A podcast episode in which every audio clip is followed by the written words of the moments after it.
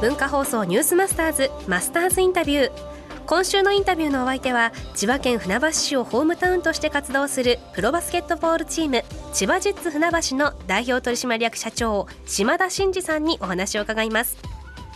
リーグの分裂により長らく危機的状況だった日本のバスケットボール界。そんな中で経営破綻寸前だった弱小チーム千葉ジェッツを売上高観客動員数成績日本一のチームに再生した島田さんはスポーツビジネスに全く縁がなかったといいます。今週はバスケ界の革命児と呼ばれる経営者島田真二さんのマネジメント術に迫ります。初日の今日はスポーツビジネスに携わる上でまず何をしたのか伺いました。2つのリーグがあるというのは携わった最初の印象としては、まあ、これだと盛り上がらないなというかまあ、流行らないなというかいう印象はありました。どどっちがどっちなのかよくわからない。そんなに知識があったわけじゃないですけど野球サッカー見てもこういうスタイルっていうのは異例だなと思ってましたので、まあ、分かりづらいなと思いましたね。この千葉ジェッツは、えー、BJ リーグサイドにいましたけど、はい、もう入った瞬間にもうちょっとこれはうまくいかないぞっていう感じはあったんですか？入った時にもうすでにジェッツはかなり苦しい経営的に苦しい状況だったので、はい、まあ、なんとかしてあの起死回生しなければいけないなっていうことと、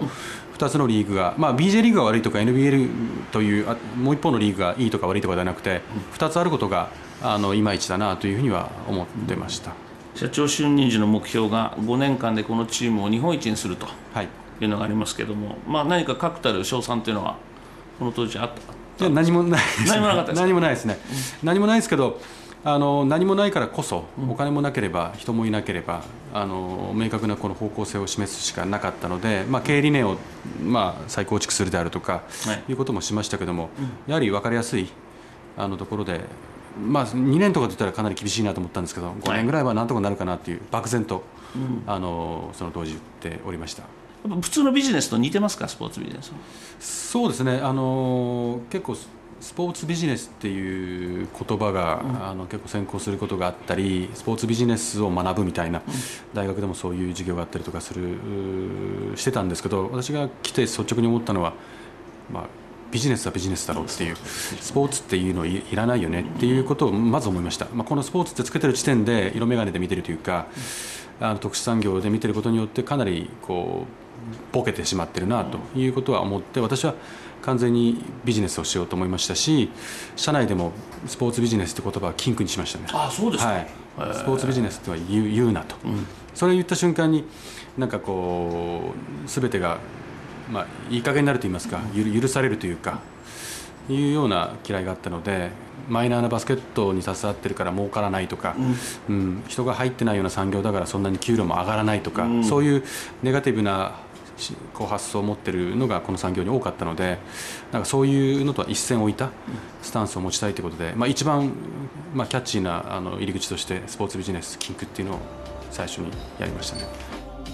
くしくもね B リーグが開幕しましたけど千葉ジェッツ2連勝でスタートを切ってます。そのジェッツなんですがその島田社長はねすごいですよ。あの僕なんかスポーツビジネス学んじゃった方だからスポーツビジネスはキンクビジネスはビジネスって言われた時にまあそうだろうなと思いましたけどまだ球団社長らしい社長でした、えー、事務所も素晴らしいです。規律がもうやっぱスポーツのチームだなという感じもしましたけどね。今週面白いですから聞いてください。はい、はい、マスターズインタビューはポッドキャストでもお聞きいただけます。ニュースマスターズの番組ホームページをご覧ください。明日は経営破綻寸前のところでどのようにお金を集めたのか伺います。文化放送ニュースマスターズマスターズインタビューでした